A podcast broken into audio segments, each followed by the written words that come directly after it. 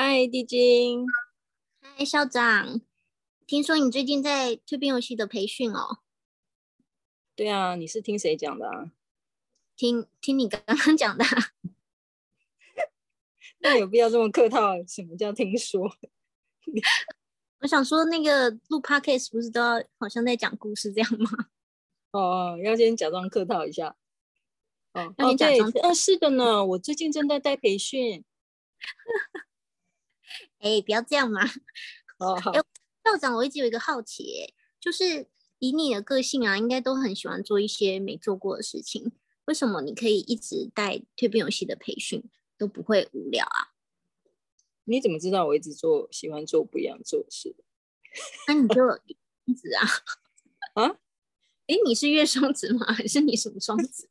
我没有，你没有，我没有，你不要随便拿你的标签来贴我。哦，好吧，我就想说你，你你的人生一直在做很多奇怪的事情。什么奇怪的事？我很认真在过我人生，好吗？有啊，但是因为你的那个斜杠那个外挂开太多了，我就觉得你会一直开外挂下去啊。对啊，我对啊，我不是一直都在开外挂吗？对啊，但是为什么只有蜕变游戏这件事情一直留在你的生命里啊？哦，不过因为你认识我，刚好是我做蜕变游戏的开端，所以刚好一直看着我做蜕变游戏，嗯，对不对？对。不过到现在目前为止也是持续了好几年，可是我觉得好像也不是我，好像也不是我坚持要做下去吧，就是 就是我也不知道，我可能被怎么样，被那个远程远程的那个。电脑程式控制了，所以他叫我做我就做啊，然后就默默的走到今天，然后把那个商业版也出了，然后天使卡也出了，还出了 App。对耶，我怎么了？我你是不是可以有什么方法可以把我唤醒？可能我被催眠了，还是什么之类的？没有啦，我觉得这件事情让你可以这么无限充电的一直做，应该有一些原因吧。嗯，真的要讲话，的确是我每次都说，每次培训到现在好像是十二节了吧？现在正在进行中，是第十二的样子。嗯嗯嗯，我每次上课还是上得很兴奋呢、欸。对啊，我觉得你每次上完课，你都会超嗨的，然后就有很多东西要分享。对啊，好像也真的、欸、就是就有点像你讲的，就是我我我我是充电，就是不会觉得做这个。工作很消耗我，这样反而觉得我收获很多。对啊，我觉得好像你就是从中一直获得新的灵感跟启发。嗯，我觉得我觉得应该有不同的原因，一个是我觉得蜕变游戏的那个口袋实在太深，就是每一次玩，就第一点就是游游戏本身，因为我们培训还是要经历这个实习游戏嘛，教练都要带实习游戏，然后大家都要参与。我觉得每一次蜕变游戏真的反映出来那个游戏过程是太有趣了，就是怎么样真的就是反映出那个人现在的人生的情况，然后最关键的课题，他会反映出来，然后又可以带给这个人有一个很深的领悟、很大的启发，这是一个。另外一个是因为培训本身是要培训教练去能够带蜕变游戏，所以。我觉得要带蜕变游戏真的也不是一个很容易的工作，因为我我我我每次都会说，我觉得当教练很像在修行一样，就是当在坐在教练位置上带领玩家的时候，其实很多的心念啊，或者是自己的言行举止啊，所有他自己应该要去调整的部分，那些全部都会浮现出来，然后再。然后就必须在一个很密集的情况下去调整它，这个可能是另外的。那另外一个是，我觉得我每次上课的时候，我自己都会讲出一些，就是讲完自己都觉得哇这样子的话出来，然后就觉得哦，赶快做笔记，这样 就我会赶快做笔记记一下我刚刚到底说了什么。哎，其实我也会，有时候我自己在带游戏的时候，会有一种。就是不是我在带，应该本来就一直都不是我在带，好像是有某些东西要透过这个位置，然后展现出来。真的哈、哦，嗯，所以你你你你觉得那样的经验给你什么样的感受啊？嗯，就是有一点像是那个培训师 Casey 一直在讲的，就是成为教练，你要知道你是在跟一个更大的精神做连接，然后嗯，嗯，然后透过那一个精神去展现这个游戏他想要诉说的讯息嘛。嗯嗯，可是这样讲会不会有点像通灵啊？嗯，我觉得比较像是调频，而不是通灵。就是我们跟一个更大的，应该说也不是集体资料库，呃，不是集体智慧，而是一个大的宇宙资料库在调频吧。嗯，我自己是真的，我觉得从带蜕变游戏开始。我慢慢慢慢的就是一层一层的更深刻，就是什么叫跟大我合作这件事，这个我的确也蛮有感的，就是就是以前比较觉得是一个概念，就是知道有这件事情，什么小我大我啊，然后要活出大我啊之类的。但我觉得真的蜕变游戏很厉害，是它游戏历程之中就已经设计好。就是嗯，要去提醒玩家，其实我们的人生会有一个更大的存在，然后我们的人生本来就不可能是那个叫什么一一世独立的，就是他不可能就是自自己在过自己的人生。其实我们跟周遭的人互动也是一样，但除了这个互动之外，其实还有一个更大的存有吧。可能也有点点像命，嗯、所谓的命运，但是比较不是那种好像命定改不了的那种，就是会有一个好像有一个气，还是有一个运在我们的周围，然后我们可以去跟他一起互动，然后来创造我们的人生的那种感觉。所以也不是被决定，而是我们在跟他。我觉得“互动”这个词还蛮还蛮重要。所以我我我常常在玩家身上感觉到这个，我自己都觉得。我带，甚至到现在带培训，常常都会觉得有很多的现象，不是靠我一个人的能力，这一些去去做到的，就是非常深刻的感觉到，哎，我们的人生真的跟一个更大的存有一起在在合作，哎，这点还蛮奇妙的。嗯，我觉得你说那个更大的我，好像又有一点跟。我们所谓常常听到的高我有点不太一样，那个更大的我好像又包含了每一个人，就是就是每一次在游戏中，每当一个人走到了某一个方格，他的行动就会影响所有在场的人，然后这个影响力就会一直扩散出去，所以我就会觉得这个大我好像是 包含了所有每一个人，然后在生命中，就是你可以透过游戏这个小小的所谓的游戏盘，一直看到。生命之中的互互动的影响跟互相的关联，嗯，对啊，所以以前我们也聊过，就是真的他把就是蜕变游戏的原创者把公司名称就是取名为 Inner Links，我觉得这个很妙，对不对？这之前我们聊过嘛，就是真的是就是我们刚刚在讲这个，就是每一个人内在会有个连线，然后这个连线这个网络又跟更大的网络，就是像你讲的是。不一定只是高我，而是那个大我的那个网络又会再去连接，就是一个宽屏这样，嗯的那个感觉。而且那个网络可能是全球，就很像蝴蝶效应一样，一个蝴蝶拍拍翅膀，可能会造成另一个地方的龙卷风。嗯，对，真的是这样的。所以我就是觉得这个很妙，因为刚开始蜕变游戏，它其实是为了反映生活的。嗯，生活哲学、生活的精神吧。然后就是因为分活有三大原则嘛。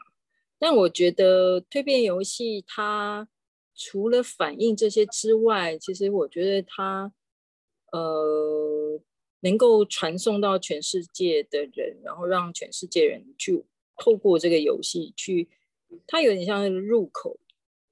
就是就是可能像哈利波特要进入魔法世界，就是好像是透过这个游戏盒或者是这一场游戏会进入另外一个，嗯，丰富更更层次更多的一个世界这样子。嗯，诶，这让我想到就是二零二零年的时候，烽火他们不是想要办那个星球版的蜕变游戏吗？对啊，就是本来那一场是我想在台湾办，结果基金会就是把它抢回去。说要自己办的那一场嘛，是吧？嗯、你说说的是哪一场吗？然后那时候不就正是疫情爆发的时候，然后我就那个蜕变游戏的官方脸书就贴出了他们游戏之前的一些发生，我就觉得哇，这真的是游戏不只是游戏本身，它是跟一个更大的宇宙连接在一起的，就是那时候。嗯，Yasco 作为这个星球版的游戏的聚焦人，他就抽到一张卡片。你还记得那个卡片是什么吗？我不记得了。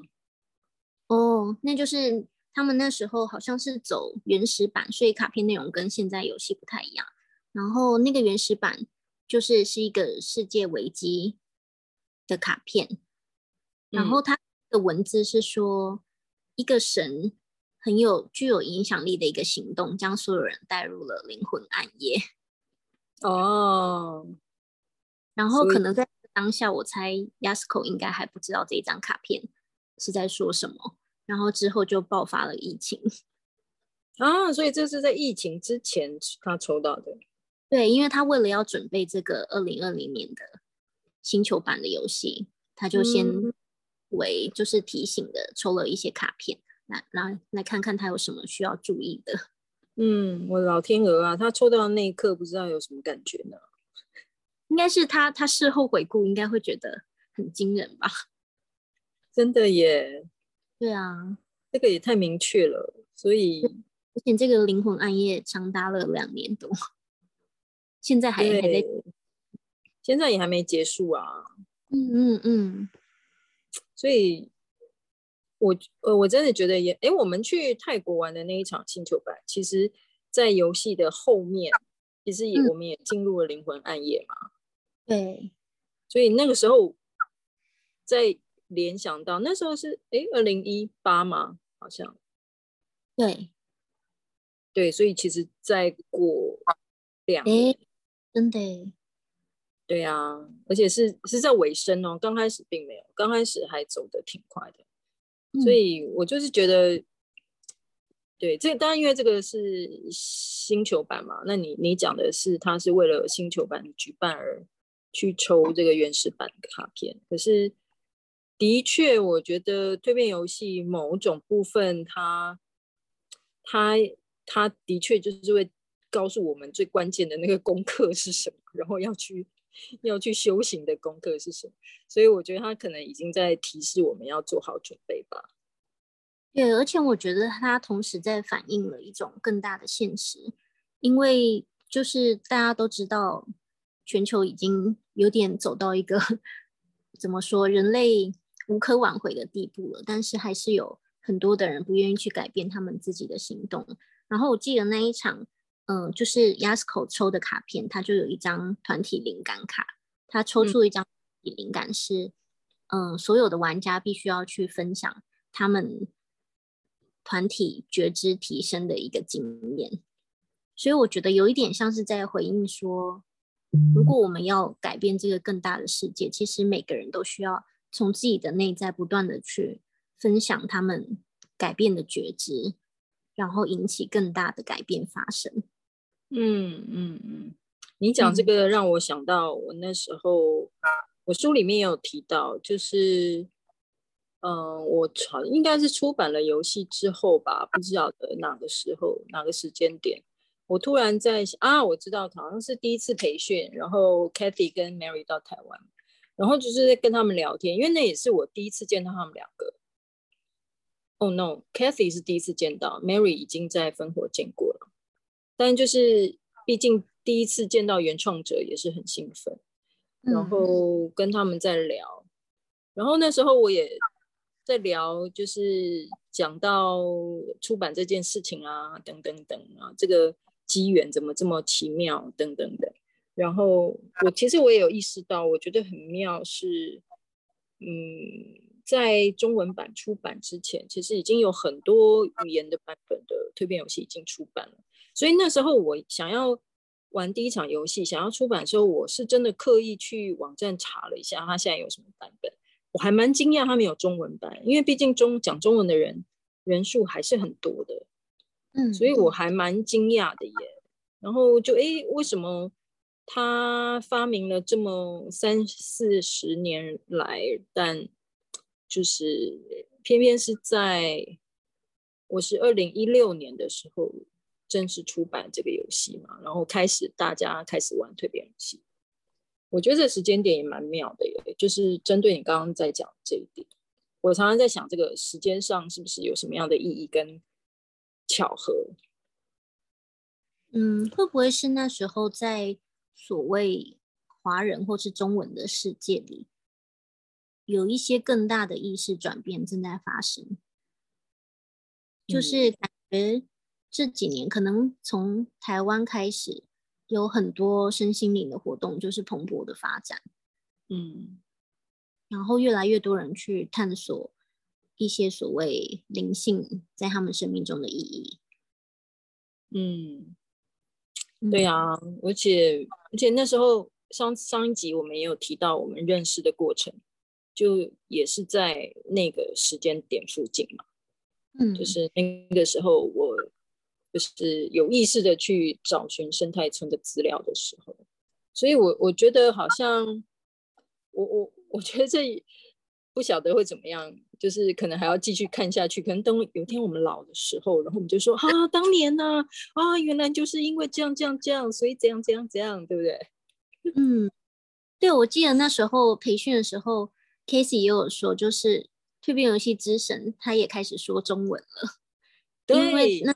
他们在中文世界办了第一场培训嘛，所以诶，就是他们要开始把一些西方的精神慢慢的带入东方，然后学习，他也在学习东方的文化，然后跟他融合在一起。对啊，对啊，他那时候也对他那时候说这这句话，我也觉得很很很很奇妙。嗯，就是对他而言，嗯，书里头有讲嘛，就是。他们也认为，所有的这个我们人类会有一个集体的智慧体，就跟那个烽火一样嘛。豌豆都有一个豌豆王国，就是豌豆也有一个集体智慧体，然后所有豆豆王国也有集体智慧体。所以我想，我们就是讲中文的人也有一个，然后但是现在好像讲中文的人跟这个讲其他语言，以透过蜕变游戏的这个集体智慧，好像。跟这个云端突然连连上线了，这样子，嗯嗯，那种感觉。而且那个云端好像它本身自己也会进化，就是它可能一直在扩大，然后它也在吸收这个集体智慧的新的东西进去，然后再一直蜕变。对对对，所以他那时候也有提到这个观点，我觉得这个观点我觉得很很很奇妙。那时候我听他讲的时候。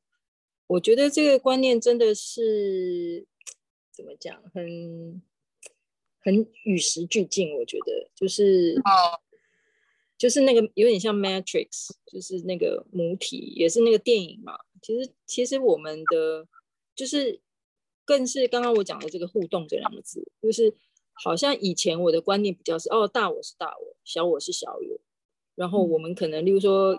嗯，可能要去臣服他啦，或者是怎么样怎么样怎么样。但是他的这个观点带给我一个新的观念，就是原来我们的一言一行，像你刚刚讲，我们的觉醒，我们的工作，它都会再上传到这个云端，然后所以云端也会因为我们的所作所为，它变得更丰富。那当云端变丰富，我们可以 download 的的那个讯息就更多元。就是它是一个互动的过程，我很喜欢他们的这个这个世界观。嗯，而且好像比如说，我们回到比较个人的层次来讲，就是每次在带培训呃带游戏的时候，你就会看到玩家，比如说某个玩家说了什么，然后另一个玩家就会内在有很多的发现，就是哦，原来你这个经验你是这样看的，然后原来我可以这样子想，就是好像透过他们彼此之间的震荡，就会又再发现一些新的世界。所以真的这个是一个不断发生的，怎么讲？彼此激荡出来的蜕变过程。对，就就像是他们两个两个人都在更新他们的云端嘛，对不对？对。就是透过彼此的互动去更新他们的云端。最近也有发生一个故事，嗯、有一个玩家，他就是他要跟他之前的伴侣，他想要就是在游戏中，他有讲到说，他想要跟他之前的伴侣好好的把呃过去自呃相处比较不好那段时间的心底话好好都说出来，因为当然那时候刚结束关系结束，大家都不好过，可能都有很多情绪，那个时候当然。也不是一个很好的时机，但是现在已经过了几年之后，好像比较恢复朋友的一个关系的时候，他突然在游戏之中的过程，他，然后就是像你讲的，因为另外一个玩家就是提到了他过去如何去处理他的关系，所以也提醒到他，就他的云端就更新了，所以他就发现说，哎，好像他心里就很想要去做这件事情，然后昨天他就突然跟我说。哎，他还还在，他他有有在准备，本来是准备，例如说下礼拜或下下礼拜要约他，但不知道为什么前几天就刚好发生了一件事情，嗯、然后他的伴侣就已经开始跟他讲了一句说，其实当年呢，我心里是怎么样怎么样想的，然后他就很惊讶，哦、对，他就很惊讶，讲说，天哪，我我玩游戏的时候，我就是有一个承诺说，哎，我要去做这件事情。结果我还没约他，他已经开始跟我讲了，所以他就是，不过我觉得他做的很好，他就是打打蛇随棍上，他马上马上就说，哦，好啊，那我们可以约哪时候我们好好的，我也觉得讲这些很重要，我们好好的在哪一天去讲这个事情，这样子。嗯，我觉得这个就是宇宙的共识性诶。对对，就是像你讲的，我觉得可能我们一起玩一场游戏，我们会彼此因为自己的故事共振，然后去更新自己的云端嘛。但其实就是像刚刚我们在讲的这个，其实除了这个在场之外，我觉得不在场的人，因为我们本身，例如说他们两个的伴侣关系，可能也本来就制造了他们的一个云端。但是当他虽然在游戏里面自己做了这个这个承诺，他是他也是个讯息嘛，我觉得这个讯息也被上传到那个云端去了，所以对方即使没有玩游戏，其实就好像他知道了一样。然后来来找他聊这样子，这个也是这个玩家跟我分享，然后就觉得这一点太奇妙。对，这也是一种内在连线的展现吧。对对对，真的是就是 inner links，就是刚刚就是刚刚这几个例子，就是我们刚刚在讲的嘛，就是我们人跟人之间会有 inner links，然后还有一个更大的，又会跟跟一个更大的网络，然后这个更大的网络可能又有。游游戏也是本身就是一个集体智慧体嘛，它它也在这个大的网络之下，又会帮助我们去连通。我觉得这几个例子非常反映我们 刚刚在讲的那些，所以所以你看，我带培训怎么会腻呢？就是 每一次看玩家的改变，对不对？或者是教练自己的人生的蜕变，因为当教练不容易嘛，教练要能够连通这个网络，对不对？然后要去教他们。嗯然后以及我觉得真的也是透过跟所有的这些人的互动，我觉得我自己的云端就是也一直在一直在更新状态嘛。嗯，对啊，所以我才会那么兴奋啊。其实每次带完就是身体还是会累啦，但是真的是那种精神上的收获还是非常大。就是一方面看到大家蜕变很很开心的那个喜悦，一方面是我也觉得我。系统一直在默默，就是一直在更新当中，这样子。嗯，对啊，所以是在培训，就是自己会讲出让自己很惊讶的话。对，就可能突然有讯息下载了，我想说，哦，这个讲的蛮有道理的呢，所以才会自己做笔记啊。我每次都觉得我自己很好笑，就是讲完一段话，就自己还要帮自己写的话做笔记，有点像呃与神对话的作者。就是他把拿着，然后让让自怎么讲，自或灵感，自己发生。对对，也有一部分是这样。但是其实那个我我我自己也觉得这个过程又不是那种好像通灵是那种，嗯嗯，但是我没有在运作，其实就是我知道是我可能是我看过的书，我的过的学习，或者是我自己的经验跟领悟，就是我知道这个讯息也是我自己好像消化了所有我身边发生的事情，或者是我的学习之后讲出来的话。可是这个话我，我我觉得也也是在这个，就是刚刚那个与智慧体连线的之下，也是我觉得也是跟他合作之下，呃，说出来的话了。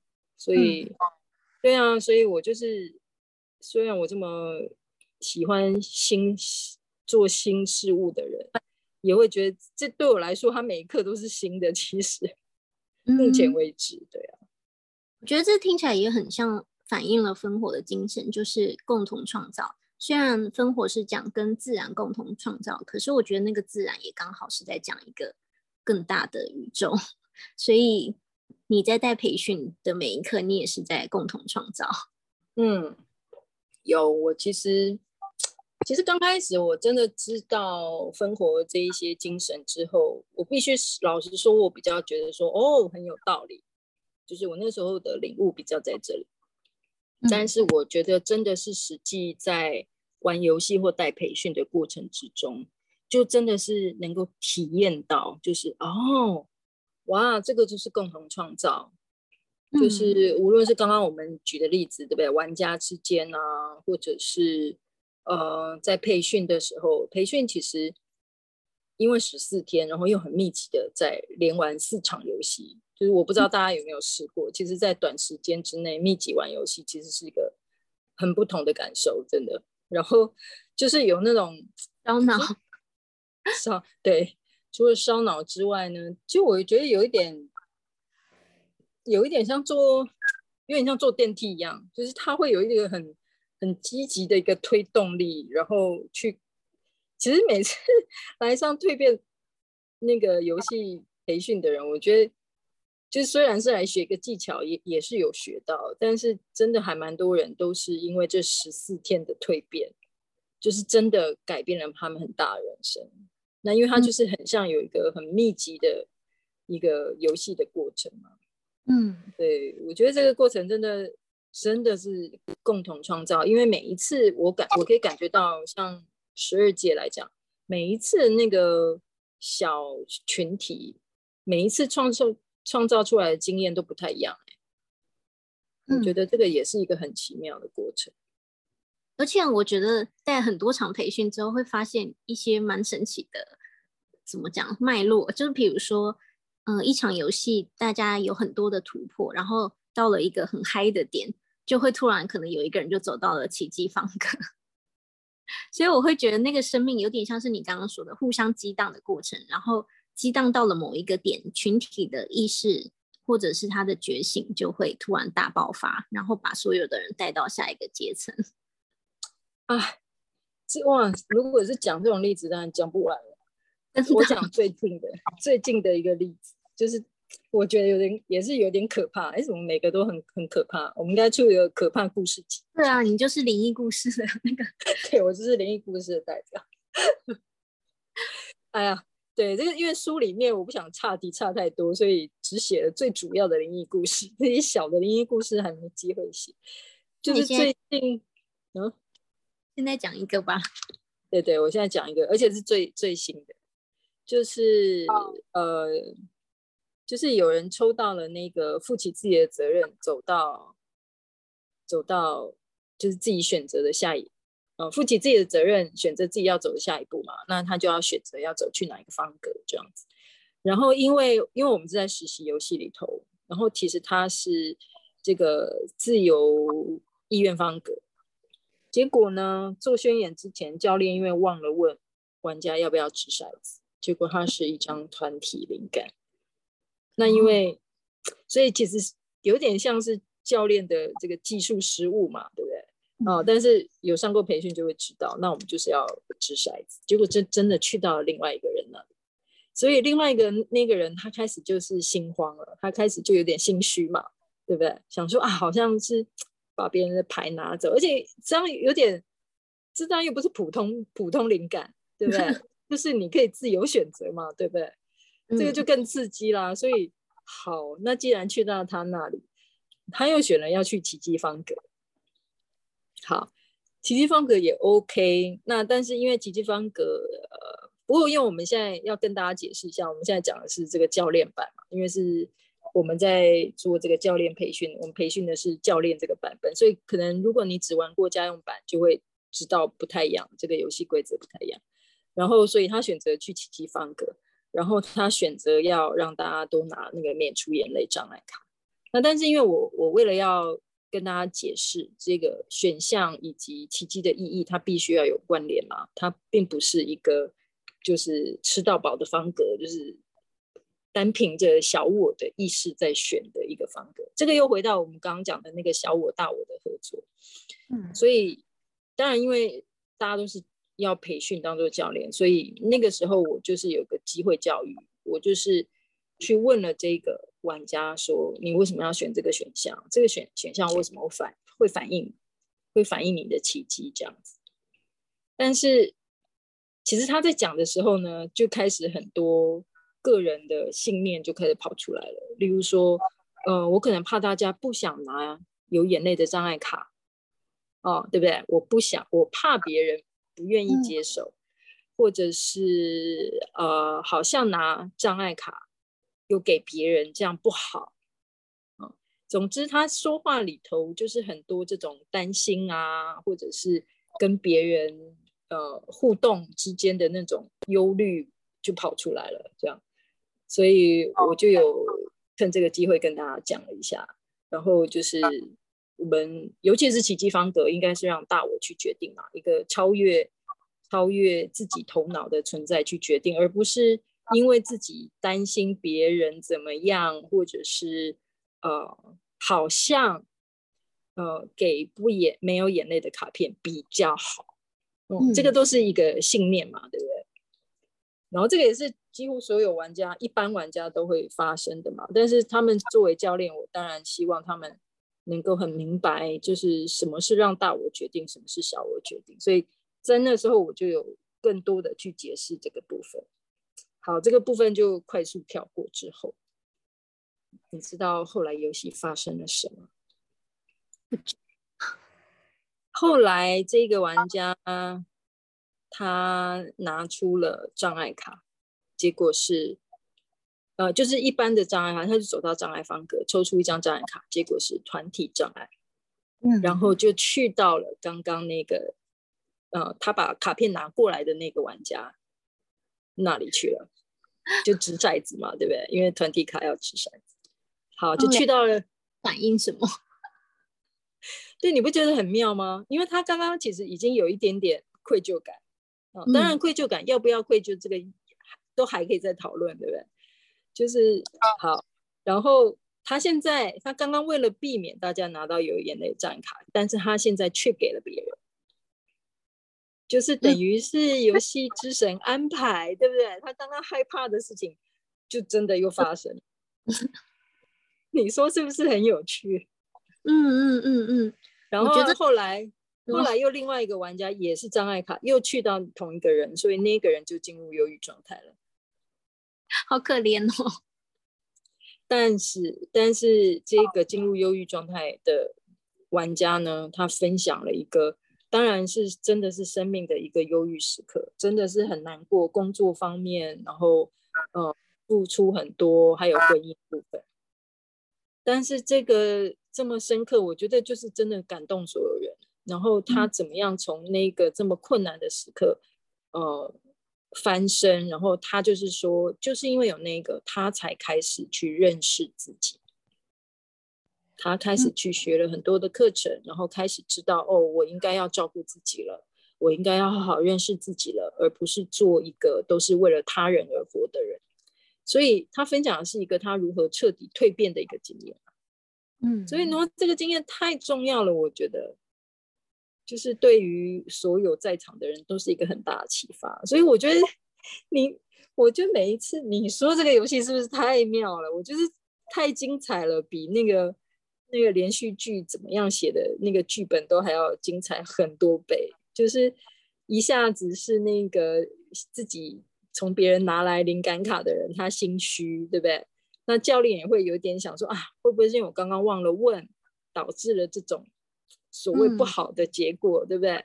就是你看每一个人的那个潜意识信念就开始浮现出来，担忧啊、害怕啊，呃，不敢，好像不敢让别人不好，然后但是他后来却必须要给出障碍卡，对不对？然后但是，但是让别人忧郁之后，其实所有人都得到很大的礼物哎，所以到底到底什么是好，什么是不好？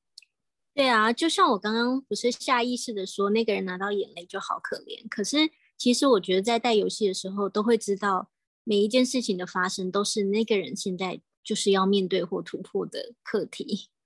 对，而且那个讯息真的对他太重要了。嗯，然后，然后我就觉得啊，这个真是太太有趣了。就是就是每一个你的背后的那个潜意识小我，在想的一些呃担忧、害怕、恐惧，它就是会浮现出来让你看见。然后，而且他会用另外一种方式给你上一堂课，看看你自己怎么去面对你自己的这个信念。然后，他真的就是好像一个伟大的哲学课，其实就是这个过程，对不对？去教会所有人，到底呃痛苦的经验是是是好的还是坏的？嗯，然后到底到底我们只求说哦拿到好的。牌哦，什么天使就很好，灵感就很好，障碍就不好，这样的观念是对的吗？因为蜕变游戏本身就是反映人生的一个游戏嘛，所以这个也在反映，就是我们怎么样去看待人生，对不对？我们大部分可能都会想要去庙里面求说，呃，我就是会赚很多钱，然后都很健康，嗯、然后什么都很好，对不对？但是我们就是会趋吉避凶嘛，但。人生的功课不一定是这样子啊，有的时候好像所谓的不好，好像看别人流眼泪很可怜，可是也许对这个人来说是一个很重要的经历，就是到底怎么样去看待人生，我觉得这是一个很很棒的哲学课耶。对啊，而且我觉得游戏的设计真的是很精妙。我刚刚听你这样讲，我突然想到有另外一个反面的版本，就是有一些玩家在玩的时候。他们反而对于灵感就没有什么感觉，都想要赶快跳过。然后遇到障碍卡，他们就会抱着一种“对，我现在就是要来面对我的障碍，我要来除错的”这种心态，然后就会变成好像这种人是很容易在人生里面非常想要追求完美，然后一直改进自己的，就是你刚刚说的那个趋凶避吉方法。嗯，对，他，他要一直改进自己，一直追求更好的自己，然后他就会错过。人生中一些很值得欣赏自己或是感谢身边事物的这种状态，对对对，这个是对，这个是另外一种极端。对，所以我就觉得这个游戏设计的很精妙，是它让我们不管在，就是你有各种的机会去看见自己，不管是自己或是他人的一种状态，还有它的模式的呈现。真的，真的，所以。真的，我我我觉得我带游戏本身就带不腻了，然后还要再去培训教练，我就更不腻啊！就是我觉得是更好玩的一个过程，因为它就是更 intense 嘛，更更更密集的一个一个游戏，它就不是只是玩一场游戏哦，是因为你你要去带这个游戏，真的就是要像我们刚刚在讨论这些，你真的要去很明确的知道自己的世界观、人生观、价值观是什么，然后、嗯、然后因为。蜕变游戏里培训，我们本身就会去讲蜕变游戏的世界观，所以如果你没有去好好的去厘清，跟呃去重新的衡量自己的一些观念，或者是自己的习性，例如说我是不是会怕带给别人不好的东西，而而不是直接的去做自己认为该做的、真心该做的事情，或者是老是看到自己。好像就是呃嗯九十九分，还有一分还没考好，我要赶快再去看我那一分到底是怎么回事，而可能忘了去欣赏自己已经有的九十九分，类似这样。就是不管你是什么样的小任何一个小小的心念，我觉得都会被蜕变游戏给揪出来，然后让你要去看它，然后它又是透过无论是自己的牌，或者是跟别人的互动之中。去领悟到什么，他又不是说哦，直接给你一个答案，就是你应该怎么做这样。我觉得这这过程实在太奇妙了，就是真的有一个跟大我共同合作、共同创造的那个经验，我觉得就是有点像刚刚讲的这个样子。嗯，但我觉得也是要对芬活的精神，或者说蜕变游戏的精神很很有认识，才能够看到这些很细微的这个世界观如何在每个人身上运作。对，这这个我觉得这个真的是，我觉得。蜕变蜕变游戏很吸引的人呢，都其实都很喜欢这种哦，呃观察或者是去领悟的一个过程。还有就是，我觉得开放的心胸还蛮重要的。嗯，就是、嗯、这个也是芬活精神。他们其实就是对于无论是什么样的文化人种，它都是开放的嘛。这个书里面我有多讲一点。我觉得如果没有保持开放，甚至是对所有的观念、想法保持开放，我觉得那就会会就会不是很能够看得出来蜕变游戏的奥妙在哪里。嗯，而且你就很凯西他自己说的，就是当他说蜕变游戏也在学中文的时候，我觉得他也展现出了一种开放性，就是他不会觉得，比如说芬活或者是所谓西方的。呃，学他们的教导就是最正统、最正确的。他也在一直学习跟吸收新的东西进来。嗯，真的，你讲的这个我也是很有感、很有同感，而且很高兴蜕变游戏是这个样子，因为我觉得这一点对我来说也很重要。嗯、就是，就是我我我我自己觉得我，我我对于这种阶级权威性的这种观念。世界观这个真的，我是我必须讲，我是有抗拒的。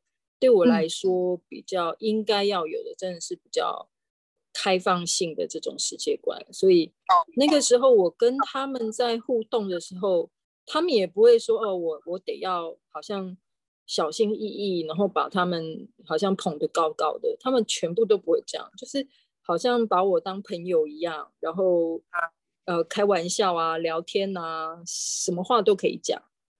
然后我看他们之间的互动也是这样，我就觉得哇，这个真的是太棒了。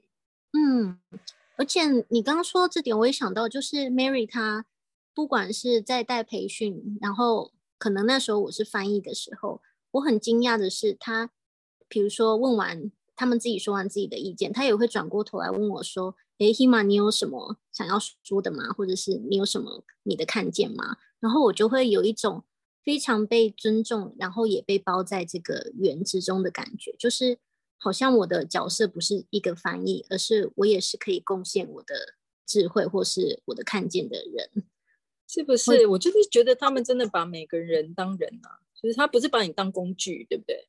对，然后我会觉得。教练带领的时候也是这样，就是不是我来告诉你什么是对的，而是透过陪伴玩家一起去发掘他们内心可能已经有的智慧，只是去引导他们去看见那个东西而已。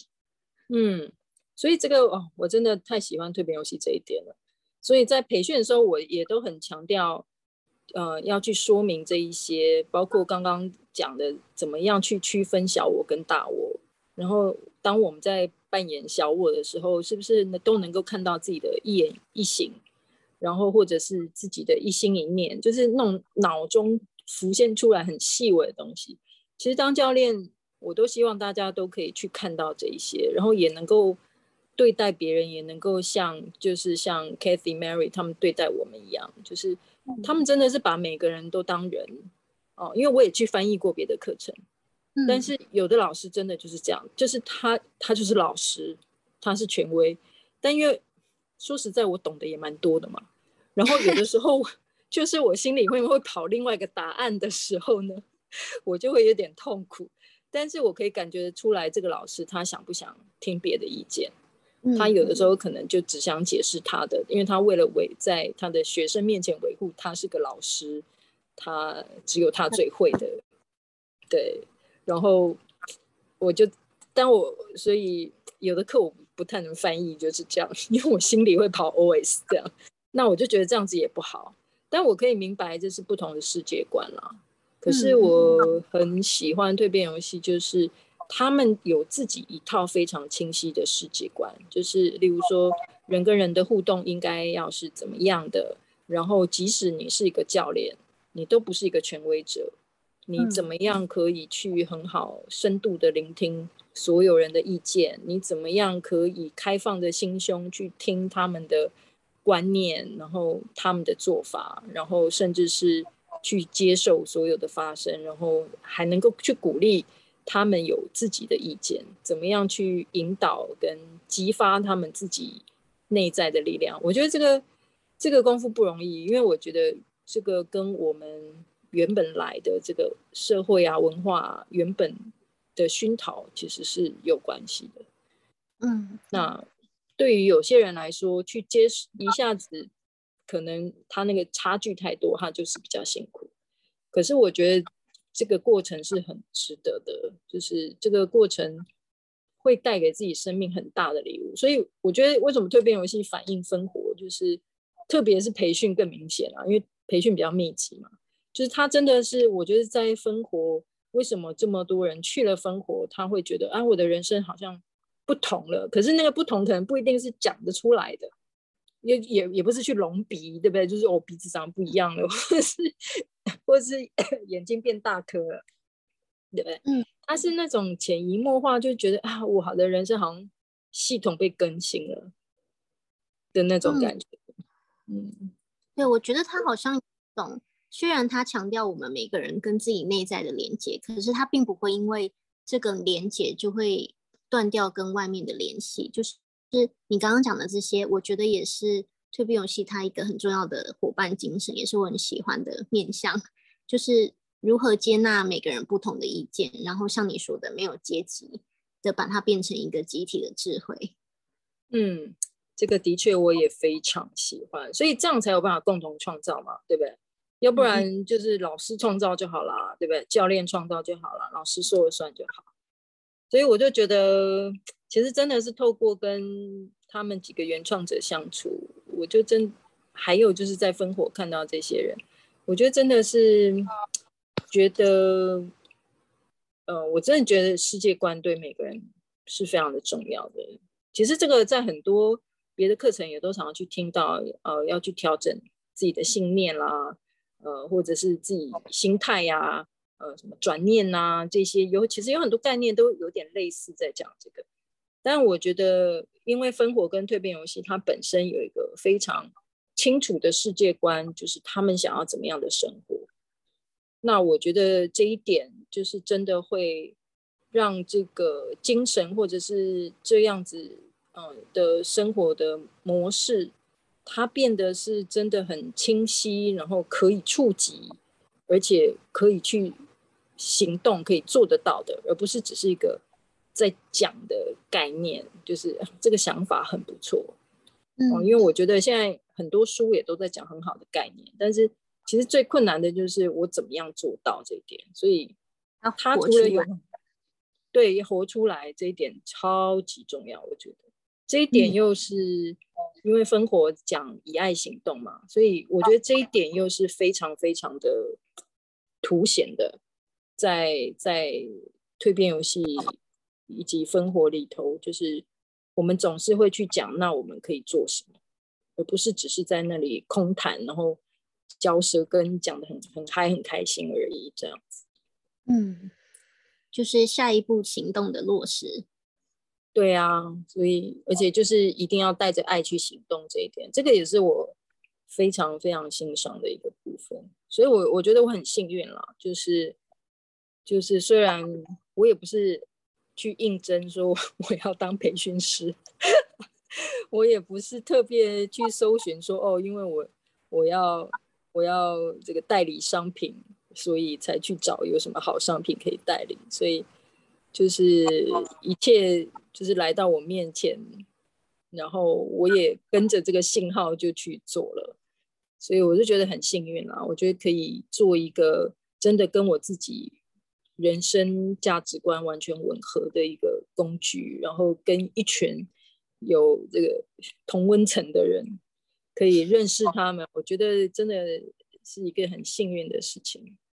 就也会觉得说，真的，他们都这样过几十年了，对不对？那就是好像更坚定了我，我觉得我也可以，以及我的想法是正确的这种这种那种内在的肯定。嗯，这样说起来，我觉得我也很幸运，我就是这样被 宇宙安插在你的旁边，然后就跟你踏上了这个旅程。是吗？你觉得到目前为止，你觉得是幸运的吗？哎，可能有点有有点很幸运，又有点不太幸运吧。真的哈、哦，我们来，我比较想知道不幸运的部分。没有啦，不幸运的部分我们就留到那个线下再讲好了。哎，你这样子，这样大家是不是会觉得我们是是不是有什么鬼？知道吗？就来分火营吧。会不会真的有点有点转的太硬？所以我觉得，哎呀，我很想要办生活营，其实是为了这样。我觉得，其实游戏对我来说也是一个很好的过程。但几个小时的游戏，跟我们有好几天真的用这样子的方式去生活，嗯，对。虽然我们现在还没有办法说是个长期的一个居住。给大家长期居住在这样环境里头的一个机会，但我觉得有好几天是真的很不一样，因为毕竟，例如说培训就有点类似，就是这种比较多天的。嗯、那尤其是我们分火营，嗯、呃，其中很主要的部分也是会透过蜕变游戏的脉络来来让我们来连接所有我们刚刚在讲的这一些精神也好，生活模式也好，嗯，所以。这个是我真心很想让大家体验的一个几天的历程了。对啊，因为每次如果要大费周章把所有人运送到英国去体验他们的体验周，其实也是一种嗯蛮大的工程，还有资源的耗费。